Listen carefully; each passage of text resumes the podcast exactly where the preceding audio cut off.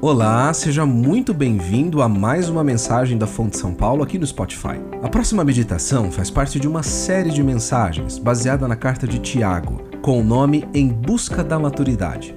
Você segue a gente no Instagram? Esse é o meio ideal para que você conheça a nossa comunidade e fique por dentro da programação e de tudo que acontece por aqui. Então, antes de começar, procure agora mesmo pela Fonte São Paulo e siga o nosso perfil. Não se esqueça que você também pode acompanhar esta e outras mensagens pelo nosso canal no YouTube. Agora, sem mais delongas, vamos para a mensagem. Fonte São Paulo, inspirando transformação pelo Evangelho.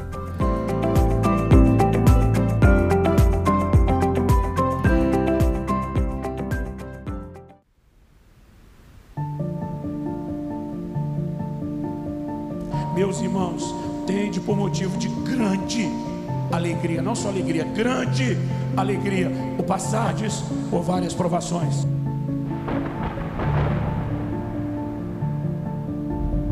Se você queremos viver a plenitude de Deus, nós vamos ter que crescer. Se nós queremos crescer, nós precisamos não só de tempo, mas de processos. E Deus é perito nisso. Bom dia. Nós estamos estudando como comunidade a carta de Tiago há algum tempo já, e algumas pessoas vieram me procurar, algumas vezes, pedindo para que eu trouxesse uma mensagem um pouquinho mais tranquila. É, me pediram para que eu começasse a pregar sobre o evangelho da prosperidade, para ver se a gente melhora um pouco. me pediram para trazer palavras de conforto, então eu queria aproveitar a oportunidade para começar a mensagem de hoje trazendo uma, uh, uma mensagem de conforto para você. Mas talvez você não saiba disso, mas hoje, no Brasil, existem 69,43 milhões de brasileiros que estão com nome sujo no Serasa. Ou seja, vocês não estão sozinhos, fiquem tranquilos. Não se sinta só de novo. Tem muita gente lá com você também. Uma das coisas que nós sabemos a respeito do nosso mundo é que nós não sabemos muito bem como lidar com dinheiro. A gente sabe disso. Né, tem aquele famosa história que a gente escuta várias vezes, aparece em todo vídeo motivacional, aparece ah, nos memes, que é a ideia de que a nossa sociedade usa dinheiro que não tem para agradar pessoas que não conhecem. Então nós queremos mostrar que nós temos dinheiro, nós queremos demonstrar que nós estamos bem de vida, porque ah, ah, o dinheiro, os nossos recursos são a medida do nosso sucesso. E, e olhando para a maioria de nós aqui, a gente não está muito bem sucedido, não. Ah, se nós olharmos para a nossa sociedade, esse sentimento movimenta muitas pessoas. Infelizmente, algumas pessoas atribuem esse tipo de sucesso, às vezes, para a própria fé.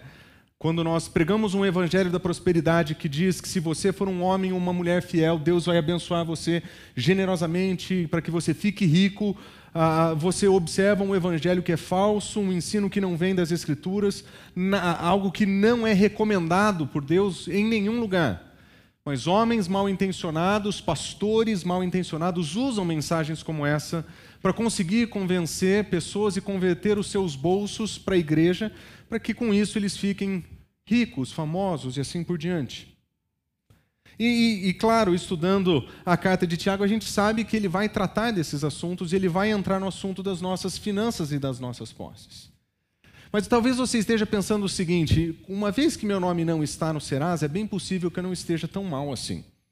É, pode ser que eu até esteja com algumas continhas por pagar, talvez eu tenha alguns financiamentos que eu preciso terminar, talvez eu tenha ah, alguns problemas familiares que eu preciso de, de mais investimento, eu não estou tão ruim assim.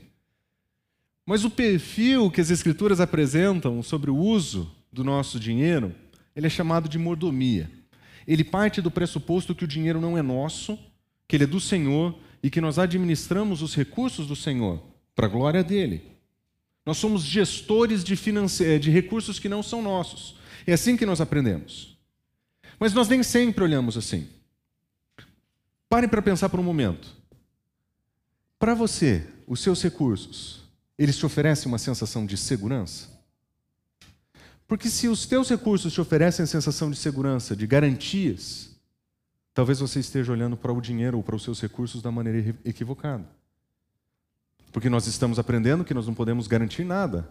Nós, nós estamos aprendendo que nós não temos controle sobre a vida. A vida é aleatória. O dinheiro ele pode nos dar sensação de segurança, mas não pode nos oferecer a segurança. Pense por um lado, e esse aqui talvez você se identifique melhor. Para você, os seus recursos funcionam como uma forma de recompensa? Deixa eu ser mais específico. Quando o seu dia é ruim, o que, que você faz? O que, que você compra? É, esse aqui é um sapato da depressão? Esse aqui, né, não é? Esse aqui são os vestidos da alegria, não é? Ah, quando nós estamos muito felizes, nós compramos para satisfazer a nossa alegria. Quando nós estamos muito tristes, nós compramos para satisfazer as nossas tristezas. Se o dia foi muito pesado, a gente compra um salgadinho, um docinho, uma coisinha para compensar. Porque para nós, gastadores, nós estamos olhando para esses recursos como nosso dinheiro. Nosso, eu tenho o direito de fazer isso. É meu direito ser feliz. Então eu compro, eu gasto, eu invisto. Talvez alguns de vocês sejam diferentes e olhem para os recursos como uma oportunidade de, de, de, conquistar influências.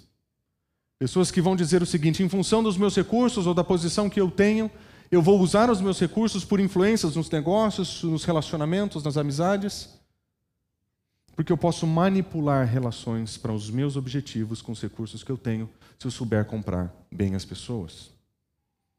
Talvez você seja mais exibicionista, do tipo: olhe para mim as coisas que eu consigo comprar, olha para mim o que eu consigo ter. E talvez o melhor de todos seja aquele que é muquirana. Né? O muquirana, você sabe quem que é o muquirana. Muquirana é aquele que dá tchau assim para você e não abre a mão. Mukirana é aquele que economiza no sabão no final do mês, ele, ele junta sabonete assim para. Esse é o Mukirana pobre. Junta o sabonete assim, os usados, né? Para conseguir fazer durar mais tempo, sabe? Você pega o restinho de um que está no banheiro, pega o restinho de outro que está no. e junta assim para fazer. Agora eu vou economizar 60 centavos esse mês. Se precisar disso, o Marquinhos tem como dar aula, ele está fazendo um curso Mas na verdade nós temos muito de, é, nós temos muita dificuldade de entender que nas nossas vidas os recursos ocupam um lugar muito importante para nós no nosso coração. Nós olhamos para os nossos recursos de maneira equivocada.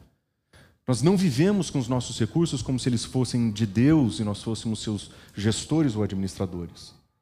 Nós acreditamos que esse dinheiro é nosso. E existe um egoísmo que mora dentro de nós, que permite que a gente olhe para os nossos recursos como algo que tem o início e o fim em nós mesmos. Nós trabalhamos, ganhamos dinheiro para que agora a gente possa fazer coisas para nós. Nós vamos viajar mais, nós vamos comer melhor, nós vamos sair mais, nós vamos a, demonstrar os nossos recursos, nós vamos fazer novas compras.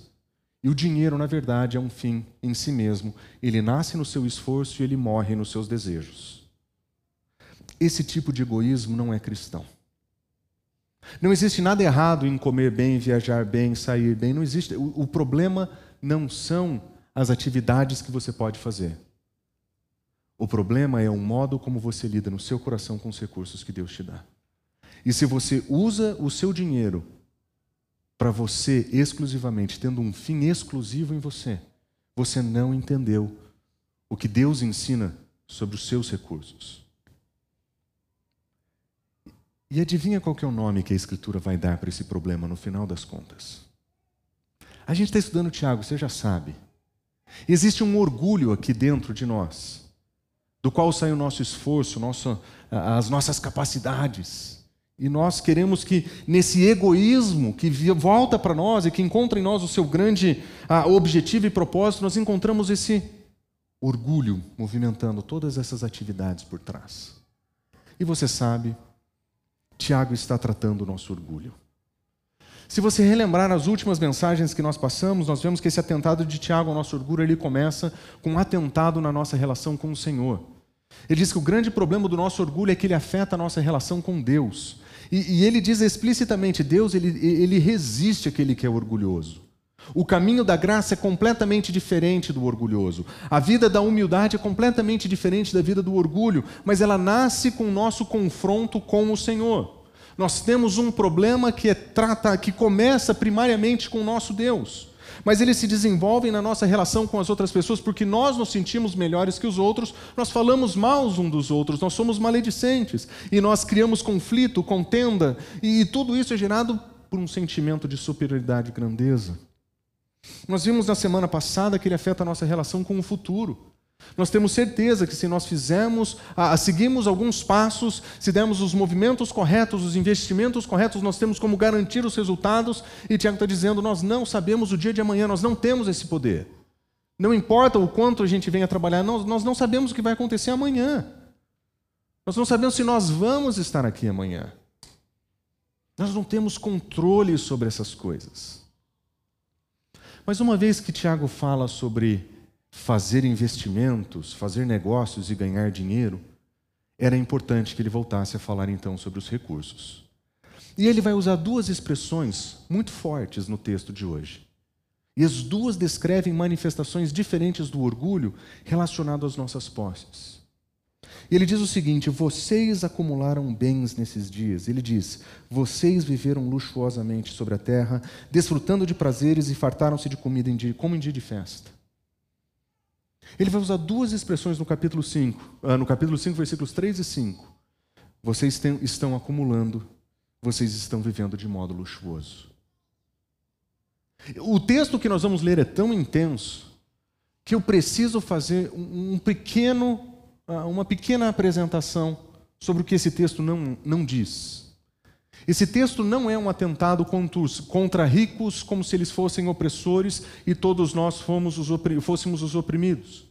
Nos nossos dias, a leitura política das coisas e a intromissão das ideologias políticas na exposição do texto tem feito com que algumas pessoas olhem para esse texto dizendo: olha, você, como um cristão, não pode ser rico, você tem que ser favorável à causa dos pobres.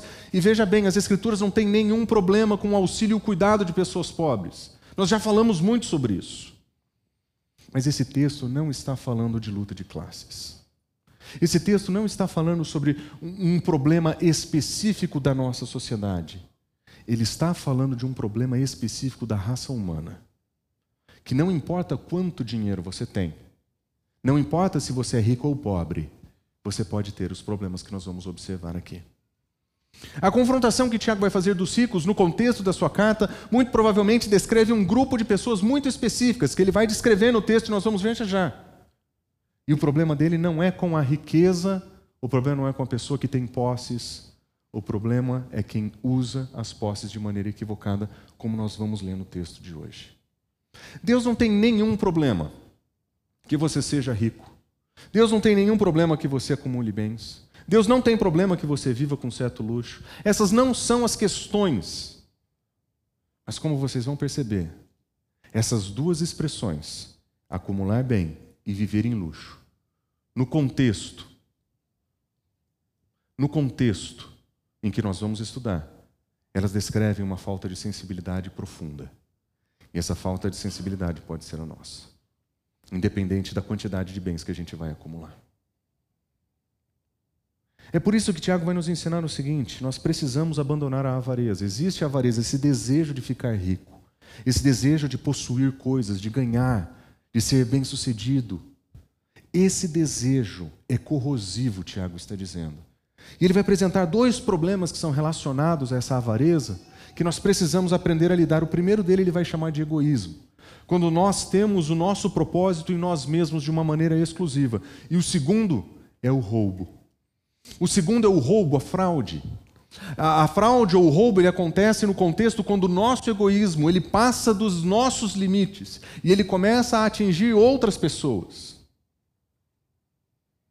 E esses dois problemas derivados dessa avareza, desse orgulho que nasce no nosso coração, nós vamos aprender então como é que nós podemos viver uma vida de mordomia. Porque as Escrituras nos ensinam que nós precisamos usar os nossos recursos como moderadores, como mediadores de recursos que são de Deus. Nós vamos servir com os nossos recursos. Nós vamos cuidar com os nossos recursos. Porque é assim que o Senhor nos ensina a usar o dinheiro.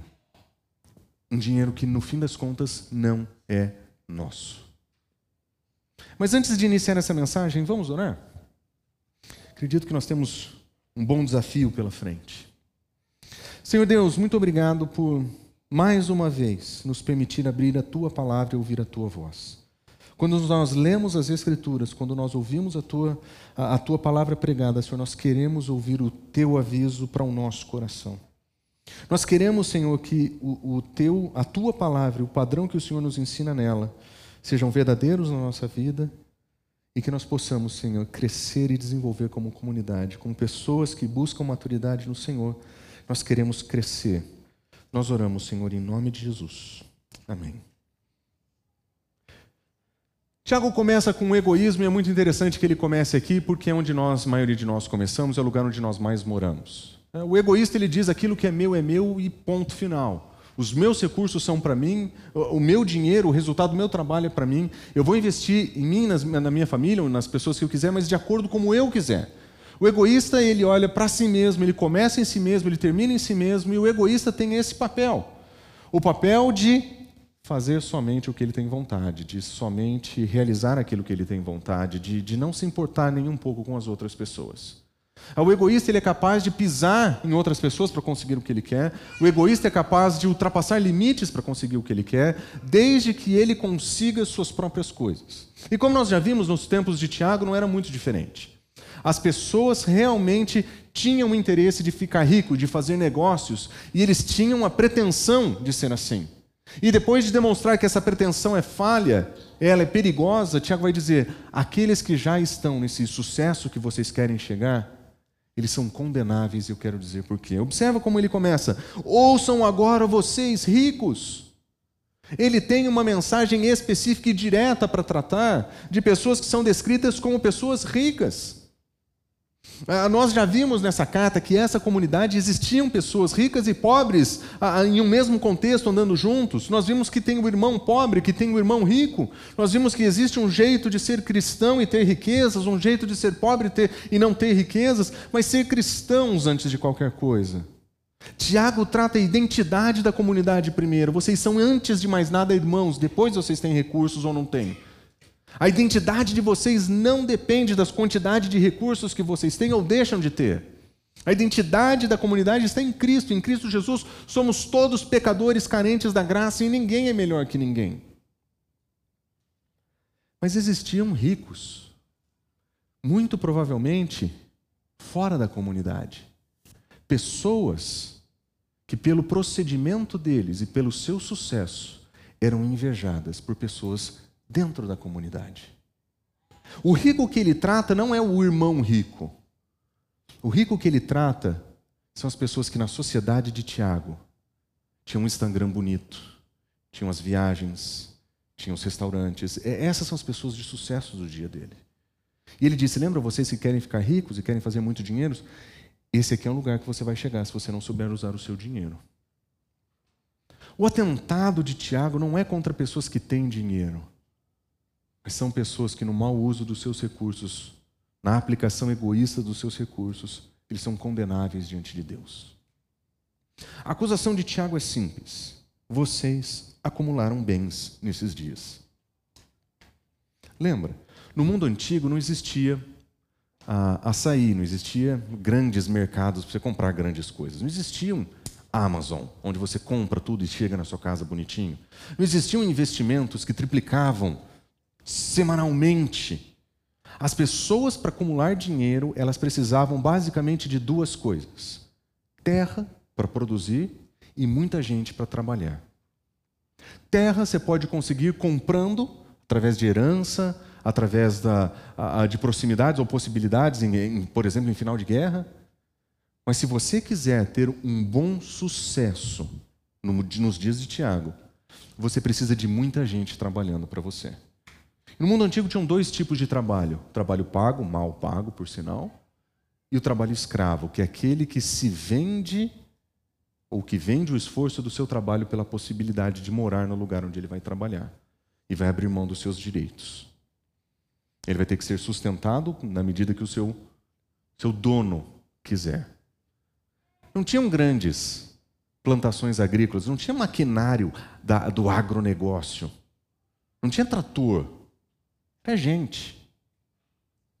Acumular recursos significa que você tem terras o suficiente, que estão sendo produtivas o suficiente, para que os seus muitos empregados e escravos estejam trabalhando o suficiente para alimentar todas as pessoas que participam dessa produção, vender para outras pessoas que serão alimentadas por aquilo e ainda assim sobrar recursos para você guardar.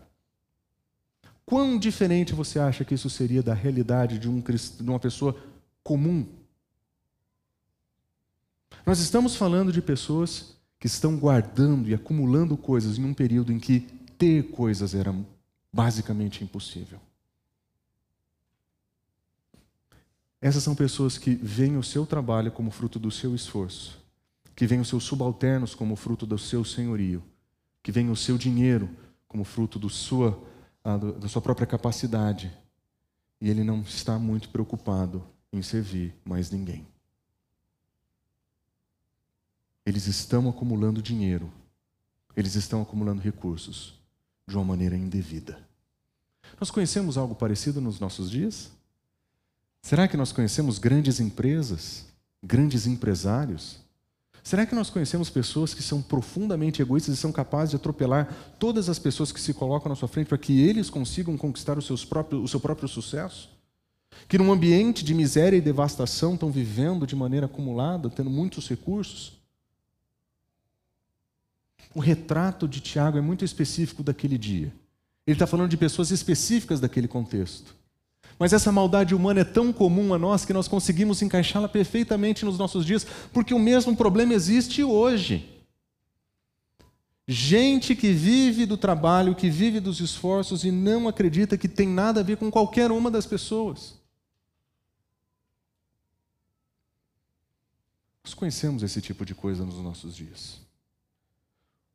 O que é que está no coração das pessoas que estão vivendo assim?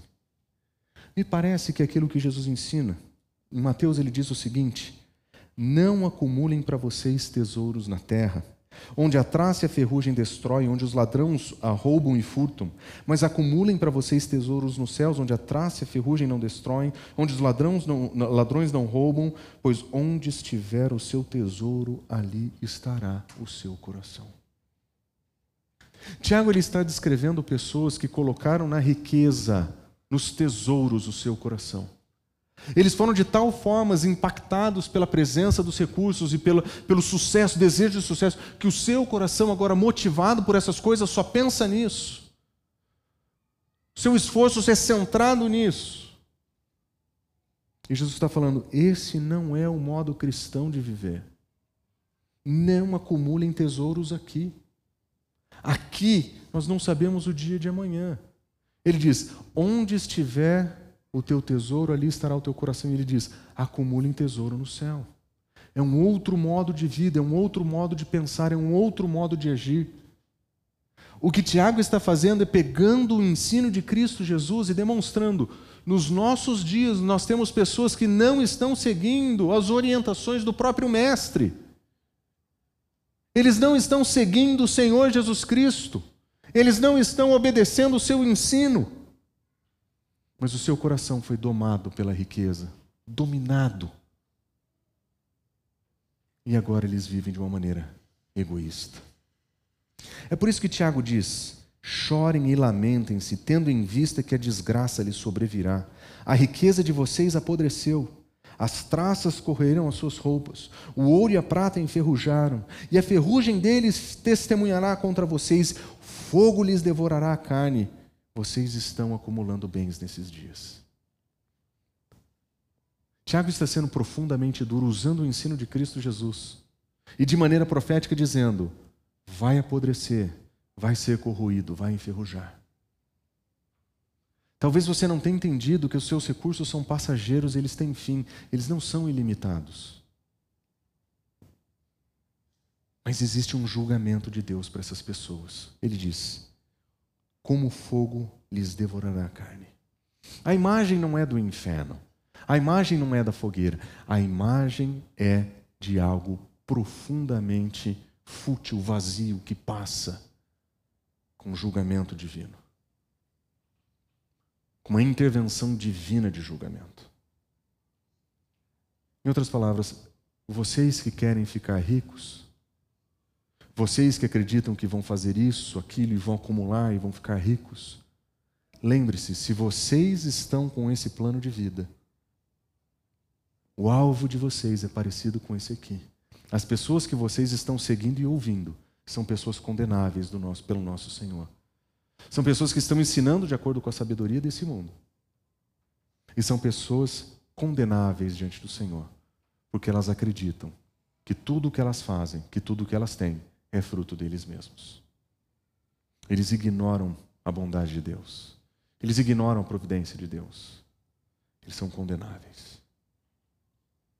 Os nossos heróis das histórias bonitas dos nossos dias, das histórias de sucesso dos nossos dias, são homens que colocaram o seu coração no tesouro dessa vida. E quando eles contam histórias maravilhosamente bonitas sobre como eles saíram do nada e hoje são super bem-sucedidos, eles nos contam a história de como fazer os tesouros dessa vida, Senhor, sobre o nosso coração. E se nós seguirmos esses exemplos, nós estaremos caminhando na direção da sentença divina contra nós. Nós não podemos permitir que o nosso coração seja enganado de maneira tão fácil assim. Existem histórias bonitas, sim. Existem histórias impressionantes, sim. Mas são de pessoas que no seu coração têm os tesouros dessa vida. E para os tesouros dessa vida, eles resolveram doar a sua, o seu tempo, sua existência, o seu trabalho. Esse não é o modelo para nós. Esse não é o modelo de mordomia que Deus tem para nós. Nós não podemos nos enganar. Esse modelo está fadado a uma sentença divina.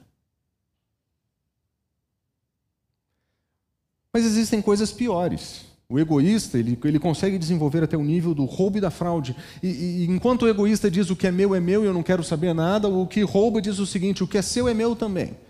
O roubo ele vai um passo além do egoísmo. Ele não somente tem aquilo que é seu de uma maneira completamente isolada de outros, mas ele também tem problema de servir as outras pessoas com seus recursos, mesmo quando elas merecem. Lembra? No mundo antigo, você era ou escravo ou você era um trabalhador de salário miserável. Ah, se você ganhasse o salário diariamente, você receberia um denário que daria para você fazer uma refeição por dia. Você não sustenta uma família adequadamente ganhando um denário. O denário é a moeda de troca do trabalho do cara da lavoura. Era uma forma de exploração. Mas imagina você ter esse tipo de gente trabalhando para você e você lhes negar o trabalho, o, o, o, salário do trabalho que ele teve, de negar essa pessoa o pouco que ele já deveria ganhar. As escrituras chamam isso de roubo, as escrituras chamam isso de fraude. Observe o problema desses homens. Vejam, o salário dos trabalhadores que ceifaram os campos e que vocês retiveram com fraude está clamando contra vocês.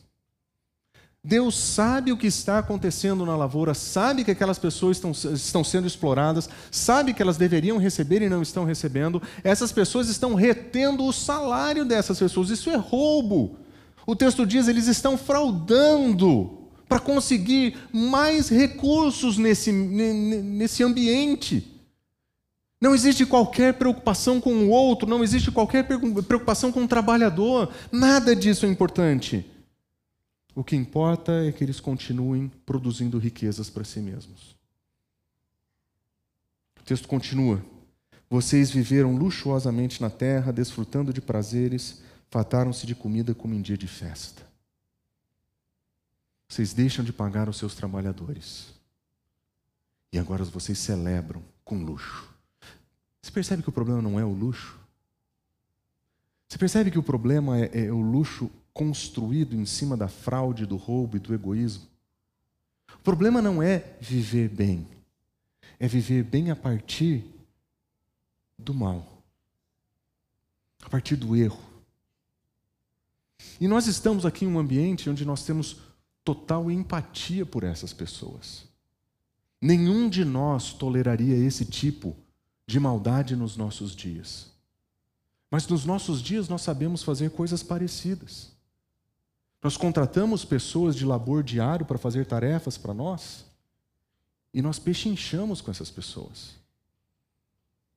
Nós chamamos as pessoas para carpir o nosso terreno. Ele fala que faz por 30, você pede 25, sabendo que você tem 30.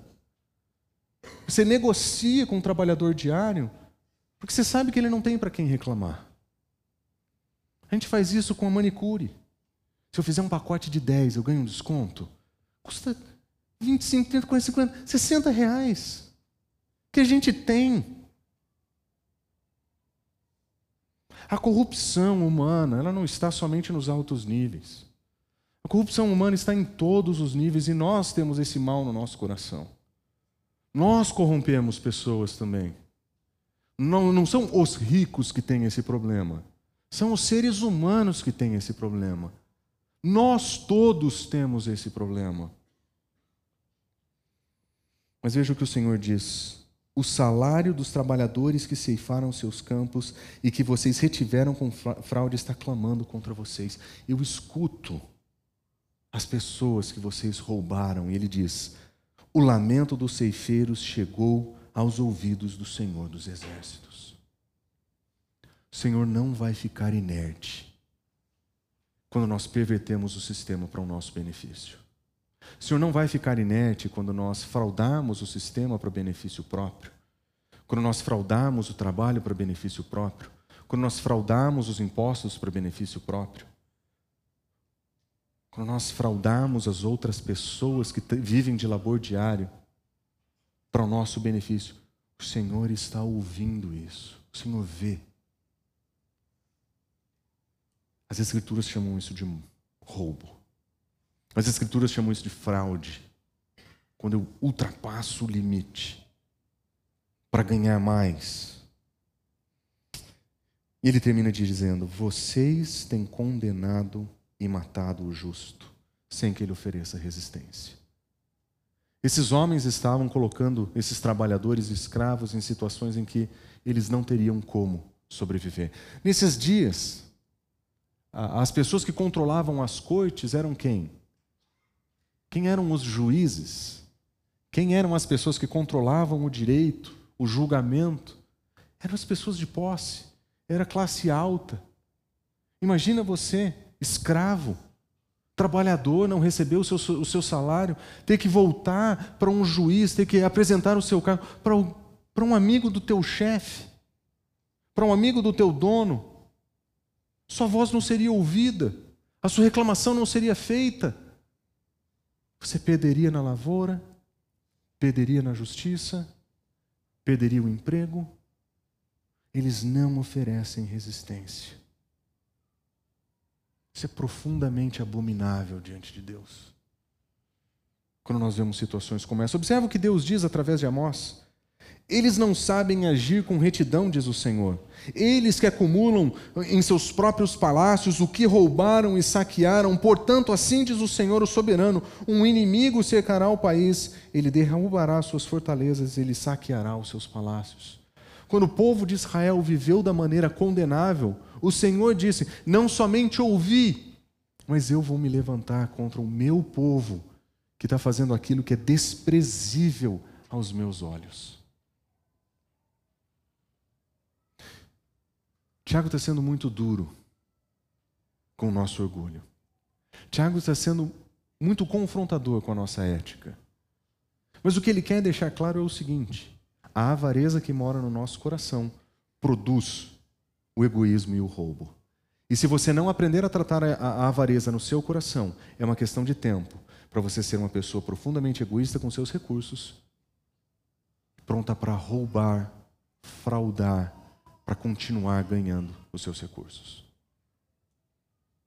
Nós não podemos permitir isso nas nossas vidas. Nós não podemos permitir os atalhos da pirataria, nós não podemos permitir que os atalhos da fraude, da sonegação, nós não podemos compactuar com essas coisas, porque essas coisas não são ensinadas pelo Senhor, elas são condenáveis diante do nosso Senhor. Nós não podemos compactuar com o abuso dos voluntários, dos trabalhadores. Nós não podemos. Nós não podemos ser a, a, realizadores desse mal, mas nós não podemos também compactuar com que isso exista. Nós precisamos de uma postura verdadeiramente cristã quando o assunto é mordomia, quando o assunto é o uso dos nossos recursos. E a grande pergunta então é: como é que nós vamos viver isso? Como é que nós vamos viver como mordomos do, do, do trabalho, do, dos recursos que Deus nos oferece? Como é que nós podemos desenvolver uma mentalidade bíblica e cristã para lidar com esse mundo? Porque esse mundo é avarento, esse mundo é egoísta, esse mundo rouba, ele não tem problemas com isso. Como é que nós vamos viver aqui? Bom, quero oferecer para vocês cinco perguntas para fazer uma análise do seu coração. Eu quero oferecer cinco perguntas para que você faça uma autoanálise mas se você quiser desenvolver um coração realmente marcado pela mordomia, você vai precisar considerar com atenção esses princípios. Primeira pergunta que eu faço para vocês é: de onde vêm os seus recursos? Se você responder o seu trabalho, se você responder a sua força, se você responder qualquer outra coisa, você não entendeu o que significa mordomia ainda. Se você não entender que os teus recursos são prova da, da, da, graça divina, se você não entender que você só tem o que tem por causa da benevolência divina, que você só chegou onde chegou por causa da benevolência divina, você não entendeu o que significa ser mordomo. Porque para ser mordomo você tem que aprender, em primeiro lugar, o dinheiro não é seu. O recurso não é seu. Mordomia nos ensina que o recurso é de Deus. Qual é a origem dos meus recursos? A origem dos meus recursos é o Senhor. Quando Deus tira o povo do Egito, o povo ele está saindo de uma situação muito difícil. Eles estão escravizados. Existe uma libertação, uma redenção. O Deus de Israel, o Deus Criador, ele se aproxima de um povo em escravidão e ele tira esse povo da escravidão e ele leva para a sua terra. E nesse processo eles aprendem o que significa servir a Deus, nos seus problemas e muitos problemas, eles entendem que quando eles chegarem lá na terra, eles finalmente vão ter liberdade para produzir. Eles finalmente vão ter liberdade para trabalhar, eles vão ter finalmente liberdade para conquistar coisas dentro daquela terra onde o Senhor os levaria. E é por isso que o Senhor dá o seguinte conselho para esse povo: Não digam no seu coração, a minha capacidade e, minha, e a força das minhas mãos ajuntaram para mim toda essa riqueza. Mas lembre-se do Senhor, o seu Deus, pois é Ele que lhe dá a capacidade de produzir riqueza, confirmando a aliança que ele jurou aos seus antepassados. Ele está dizendo: vocês vão entrar naquela terra. Lembra os espias falando que era uma terra maravilhosa, ela manava leite e mel. É, eles produziam ah, uvas maiores do que todas as outras que eles conheciam. A, a, a, sensação de chegar em uma terra prometida, abençoada por Deus, é que ali eles teriam fatura, eles teriam recursos. E o Senhor conhecia o coração do seu povo e ele disse: quando vocês chegarem lá, não se esqueçam do Senhor. Foi Ele que te deu a terra, foi Ele que te deu a capacidade. Para vocês, ou para nós, eu diria, foi o Senhor que nos deu o nosso trabalho. Foi o Senhor que nos deu as possibilidades para que a gente tivesse esse trabalho. E é Ele quem nos dá a capacidade de trabalhar. O nosso recurso não é nosso, é dele. Se nós quisermos vencer esse orgulho que vem por trás de tudo isso, dessa avareza que às vezes mora no nosso coração, nós precisamos nos humilhar diante do Senhor e dizer: Senhor, tudo o que eu tenho é teu. Tudo o que eu tenho é teu. Nada do que está sobre a minha gestão me pertence. É tudo teu. Eu preciso aprender a gerir os recursos que o Senhor me deu, de acordo com o teu padrão, de acordo com o modo que o Senhor me ensina a gerir os meus recursos. Por isso eu faria uma segunda pergunta para você. Você está pronto para dividir os seus recursos? Uma vez que você sabe que o dinheiro não é seu, você sabe que você não vai dividir os seus recursos.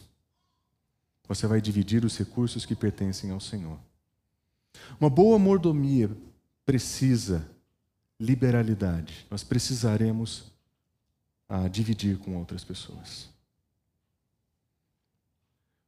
Uma vez que o dinheiro não é seu, é possível que Deus tenha dado para você em abundância, para que o seu recurso sirva para abençoar alguém que precisa. Estar pronto para dividir é dizer: eu tenho recursos, mas eles não são exclusivamente meu, eu posso dividir com você. Tem um princípio que nós usamos na nossa comunidade, em termos de gestão financeira dessa comunidade, que um percentual ele está separado para servir pessoas em necessidade. Mas nós podemos usar o mesmo princípio para os nossos recursos. De ter uma parte dos nossos recursos que são disponíveis para pessoas em necessidade. Você vai falar, cara, o meu, o meu salário é muito curto, você não está entendendo. Eu não consigo fazer muita coisa. Ninguém está dizendo para você o percentual, ninguém está dizendo que você tem que resolver o problema das pessoas. O que eu estou sugerindo para você é que, se embora seu salário seja o mais apertado possível, ainda existe espaço para a gente ser generoso. Mesmo que seja difícil. Generosidade não é para gente que tem sobrando. Generosidade é para quem tem Deus no coração. Generosidade é para quem conhece o Senhor. Por isso que nós ouvimos o nosso Senhor Jesus Cristo nos ensinar.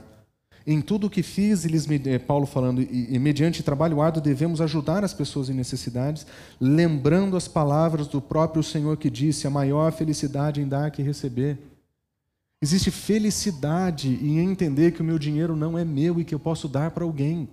Existe alegria nisso. O nosso Senhor está dizendo que é mais, na antiga tradução, mais bem-aventurado é dar que receber.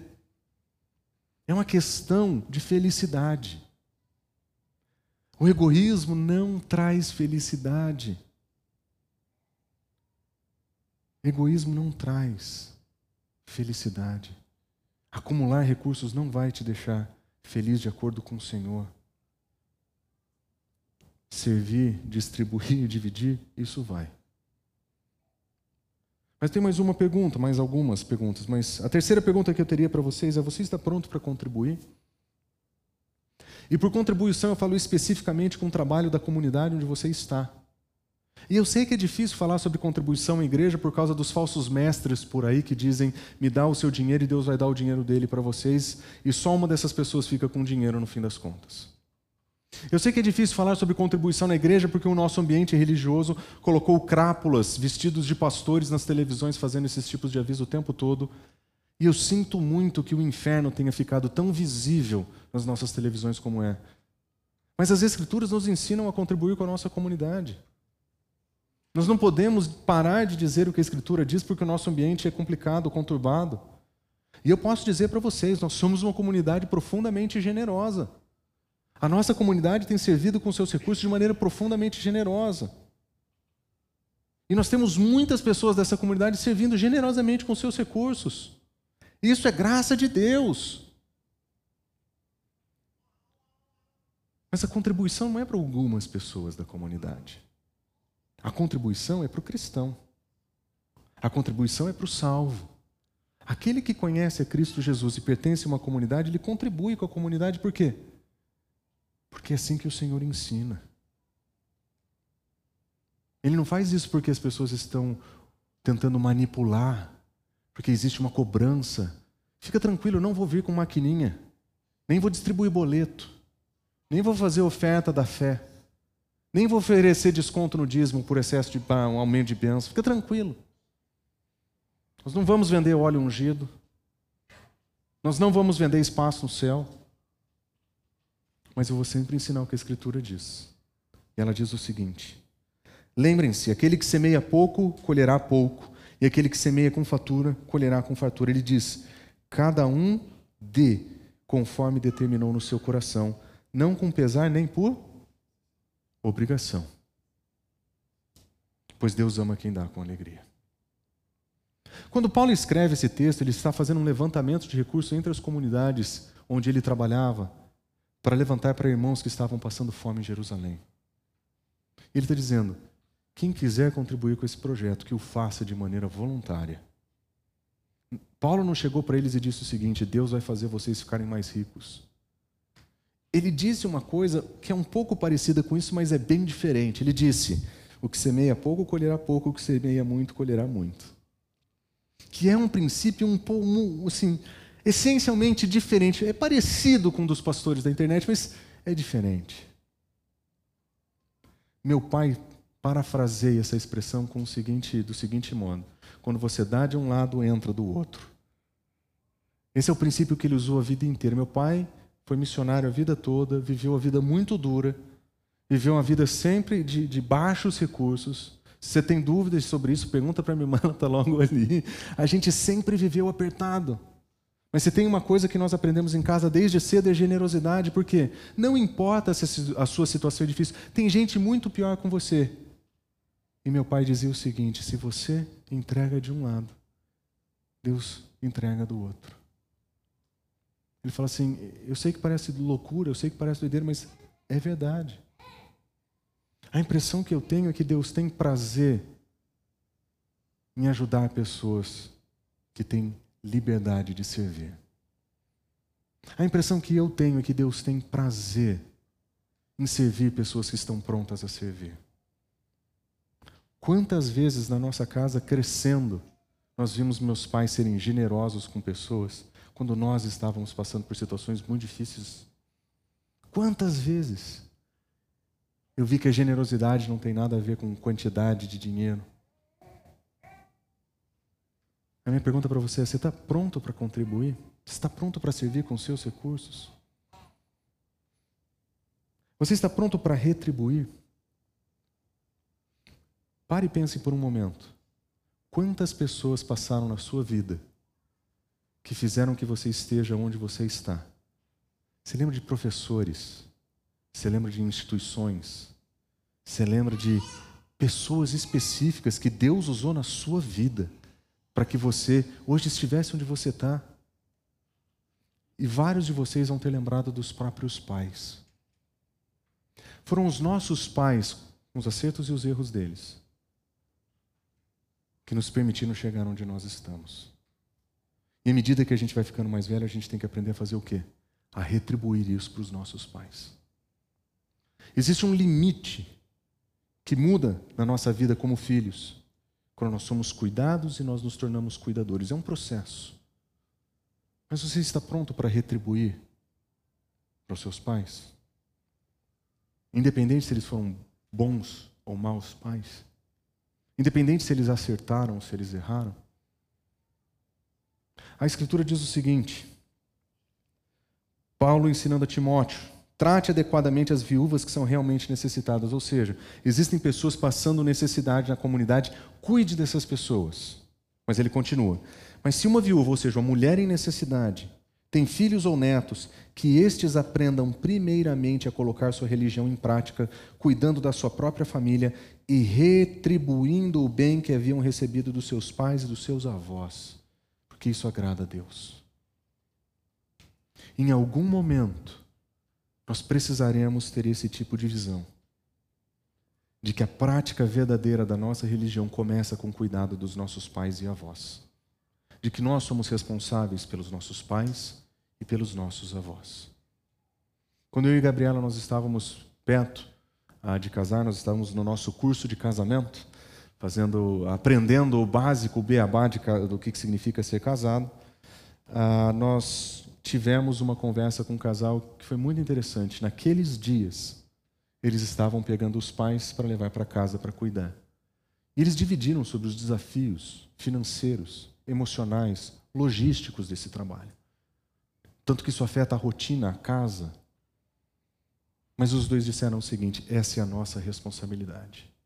Assim que eles terminaram a reunião, sobramos eu e Gabriela, nós sentamos juntos e decidimos o seguinte: quando os nossos pais começaram a ficar a ruins e precisarem de ajuda, o que é que nós vamos fazer? E antes de casar, nós decidimos que assim que esse dia chegar, nós queremos estar disponíveis e dispostos para cuidar e retribuir deles. Tudo o que eles fizeram por nós. Tudo que eles acertaram, tudo que eles erraram, não importa. Nós queremos honrar os nossos pais. Essa é uma decisão que a gente precisa pensar em como fazer. Talvez você olhe para sua mãe, para o seu pai e fale, eles são pecadores terríveis. É, seja bem-vindo ao clube, o que, você acha que você é? Ah, mas eles erraram muito comigo. É, bem-vindo ao clube, a hora que você tiver filho, você vai ver o que você vai fazer. Ah, não, mas eles erraram muito comigo. Meu pai não foi pai, minha mãe não foi mãe. Não tem problema. Deus não diz honra o seu pai e sua mãe que são bons. A Escritura não diz honra seu pai e sua mãe que foi fiel Ele não diz honra o seu pai e sua mãe que foram genuinamente pai e mãe. Nós não respondemos o que nós recebemos dos nossos pais na medida do que eles nos deram. Nós respondemos na medida que Deus nos deu. Nós fomos adotados como filhos quando nós não merecíamos. Nós fomos recebidos na família quando nós éramos inimigos. Nós fomos reconciliados e ganhamos toda sorte de bênção espiritual em Cristo Jesus. E agora nós somos capacitados para devolver a partir do nosso Pai Celestial, daquilo que nós aprendemos com nosso Pai Celestial. Se seu pai ou sua mãe não foram bons pais ou mães para você, eu sinto muito, eu quero te dar um abraço. Mas a sua responsabilidade de honrá-los continua de pé. E você vai precisar do padrão e do modelo do nosso Pai Celestial para cuidar. Por fim, eu queria dizer o seguinte: você está pronto a, a dar? A dividir significa que você tem alguma coisa que você vai repartir, contribuir significa que você vai investir no, nos ministérios, a servir significa que nós vamos retribuir os nossos pais. Você está pronto mesmo para colocar a mão no bolso ou ainda tem um escorpião morando aqui? Porque nós, nós gostamos muito do nosso dinheiro. Ele, ele é esforçado, ele é ralado. Nós precisamos pagar muita conta. Eu não estou dizendo para você não pagar conta. Deixa eu deixar isso bem claro. Antes que alguém diga que eu estou falando para você, olha, esqueça, né, não paga o IPVA esse ano e dá para alguém. Não. Paga todas as suas contas direitinho. Mordomia significa que Deus te deu esse dinheiro para você pagar as suas contas. Você tem criança para cuidar, você tem filho para cuidar. Ah, nós vamos cuidar da nossa família. Gerir esses recursos em prol da família não é uma forma de egoísmo, é uma forma de serviço, é uma forma de investimento, não tem nenhum problema. Mas você está pronto a colocar a mão no bolso por alguém? É realmente, só, eu, eu só vou entregar, eu não quero nunca mais isso aqui de volta. E eu vou fazer uma entrega. Não é um empréstimo, não é a minha responsabilidade de cristão de contribuir, não é minha responsabilidade de filho de cuidar. É literalmente, eu estou pronto a servir outra pessoa assim.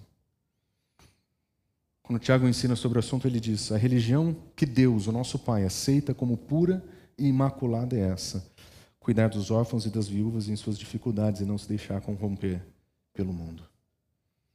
Órfãos e viúvas são os necessitados, os carentes. Se você montasse uma escala de uh, status social, tem as pessoas que têm terras, tem os reis, né, os que têm terras, os que têm servidores, os que servem, os, que, os, os escravos, a viúva e o órfão. Numa escala de valores, numa escala de status social, a viúva está abaixo do escravo, porque naquela cultura a mulher não servia como escravo. Então ela não poderia vender o trabalho manual dela para conquistar os seus recursos. Uma mulher sem proteção era uma mulher sem provisão. Sem o seu marido, ela era destituída de recursos. Junto com ela, quem fica? O órfão. Quem perde o pai e a mãe, quem perde a mãe, quem perde o pai. Onde estão as pessoas que sofrem? Estrangeiro, a viúva, o órfão. Esse, esse é o grupo. Esse é o grupo daqueles que vivem necessitados. Tiago diz: a verdadeira religião que o nosso Pai aceita é aquela que cuida dessas pessoas. É um desafio para nós. Porque nós vivemos em um lugar, em uma cidade, uma sociedade que multiplica aos baldes pessoas em profundo sofrimento. Nós vivemos em uma cidade que multiplica aos muitos pessoas em sofrimento, em abstenção. E a nossa resposta normalmente é dizer o, o assunto é complicado, e de fato é. Ah, nós não sabemos como resolver, é verdade. Nós não sabemos o que fazer, é verdade. O melhor é não fazer nada. Essa é a nossa conclusão. Mas raramente a gente encontra na Escritura que o conceito de omissão é um compromisso bíblico. Raramente nós vamos encontrar nas Escrituras orientação para sejam omissos, não façam nada. Observe, Tiago não está dizendo cuidar dos órfãos e das viúvas que são da sua igreja. Ele não está falando órfãos e viúvas que são da sua comunidade. Ele não está falando dos órfãos e das viúvas que moram perto de você ou pertencem à sua família. Ele não qualifica pessoas em sofrimento e necessidade. Ele só descreve. Nós sabemos como resolver o problema da nossa cidade? Mas uma coisa eu quero dizer para vocês: a completa omissão não representa o caráter de Cristo. Nós não vamos fazer nada. Nesse ano, a Gabriela queria celebrar o aniversário dela, e no aniversário dela a gente sempre faz alguma coisa especial. Nesse ano, ela quis fazer uma coisa diferente. Ela disse o seguinte: e se, ao invés da gente fazer uma celebração, a gente pegar o dinheiro dessa celebração e transformar em alimento e servir pessoas que estão passando necessidade? O que vamos fazer? Pegamos o valor que nós gastaríamos com uma celebração, fizemos comida em casa, chamamos as crianças, montamos as, as marmitinhas, colocamos em cima da mesa e falamos: Isso aqui, tudo que a gente tem, vai resolver? Não vai. Vai solucionar o problema? Não vai. Mas nós vamos colocar isso diante do Senhor e pedir para que Ele use. Sentamos com as crianças, oramos de, a seguinte oração: Senhor, coloca na nossa frente pessoas que estão precisando e que hoje não têm para comer. E a gente saiu de carro na rua. E a gente foi em lugares onde a gente sabe que tem gente. E devia estar tendo alguma festa, devia estar tendo algum. Devia, alguém devia estar oferecendo alguma coisa, porque a gente não encontrou muita gente. E perto de casa tem bastante gente que precisa de ajuda. E a gente orava no carro, Senhor, coloca na nossa frente pessoas que estão precisando. E encontramos essas pessoas entregamos para essas pessoas, conversamos com essas pessoas, falamos que Deus abençoe.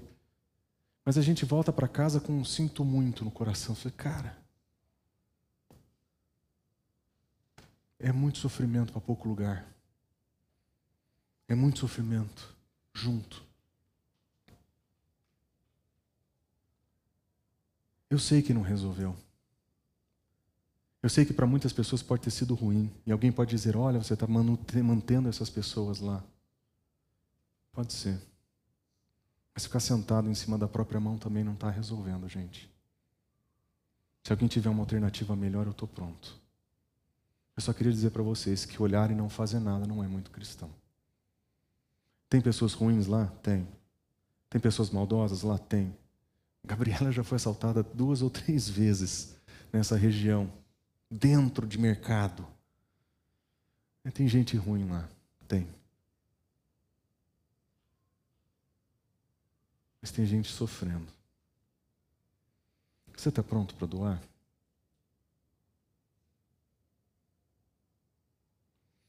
A religião que Deus, nosso Pai, aceita como pura e imaculada é essa: cuidar dos necessitados e não se deixar corromper pelo mundo. Não é só a sua santidade, não é só o seu coração. A verdadeira religião, ela transcende de nós mesmos. É por isso que Tiago nos ensina a abandonar a avareza. Egoísmo e roubo serão sempre condenáveis diante de Deus. Egoísmo e roubo serão sempre condenáveis diante de Deus. E eu espero que os versículos e as perguntas que nós observamos hoje ajudem o nosso coração a, a, a ter uma postura um pouquinho melhor de mordomia dos recursos que o Senhor nos deu. E eu espero que você entenda que servir pessoas com seus recursos faz parte do caráter que Deus está transformando na sua vida e faz parte da religião verdadeira de cuidar e servir pessoas com os recursos que são dele.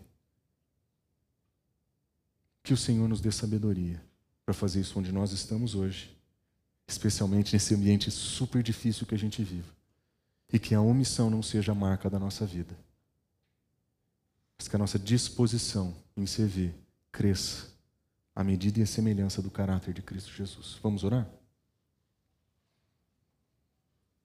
Senhor Deus, é, mais uma vez nós voltamos para a tua palavra e nós ouvimos o teu ensino, ouvimos o teu clamor, ouvimos as tuas confrontações. Mas nós gostaríamos, Senhor, de, acima de tudo, poder desfrutar desse aprendizado, Senhor, para avaliar o nosso coração. Tira o escorpião do bolso, Senhor, tira a avareza do coração. Não permita, Senhor, que a gente viva no engano de acreditar que os nossos recursos são nossos. Os nossos recursos são teus e nós queremos servir o Senhor o melhor que nós pudermos. Senhor, se existe sentimento de culpa, Senhor, nos meus irmãos, eles sejam substituídos, Senhor, pela tua graça, pelo teu cuidado e pelo teu perdão. Que eles sejam invadidos pela tua graça e pelo teu perdão, para que possam entender, Senhor, que nos nossos erros nós podemos sempre voltar para ti, nós podemos sempre voltar a pedir o teu auxílio. Nós pedimos, Senhor, sabedoria. Nós precisamos aprender a viver uma vida como bons mordomos do Senhor. E que nesse período de aprendizado, que à medida que nós crescemos com o Senhor, que o Senhor tenha misericórdia dos nossos erros, que o Senhor tenha misericórdia dos nossos fracassos e que o Senhor trate o nosso coração, Senhor, com benevolência e bondade, mesmo conhecendo o mal que habita em nós, Senhor. Cuida, Senhor, das nossas vidas, das nossas famílias e nos ajuda, Senhor, a sermos cada vez mais parecidos com Cristo Jesus. Nós oramos em nome de Jesus. Amém.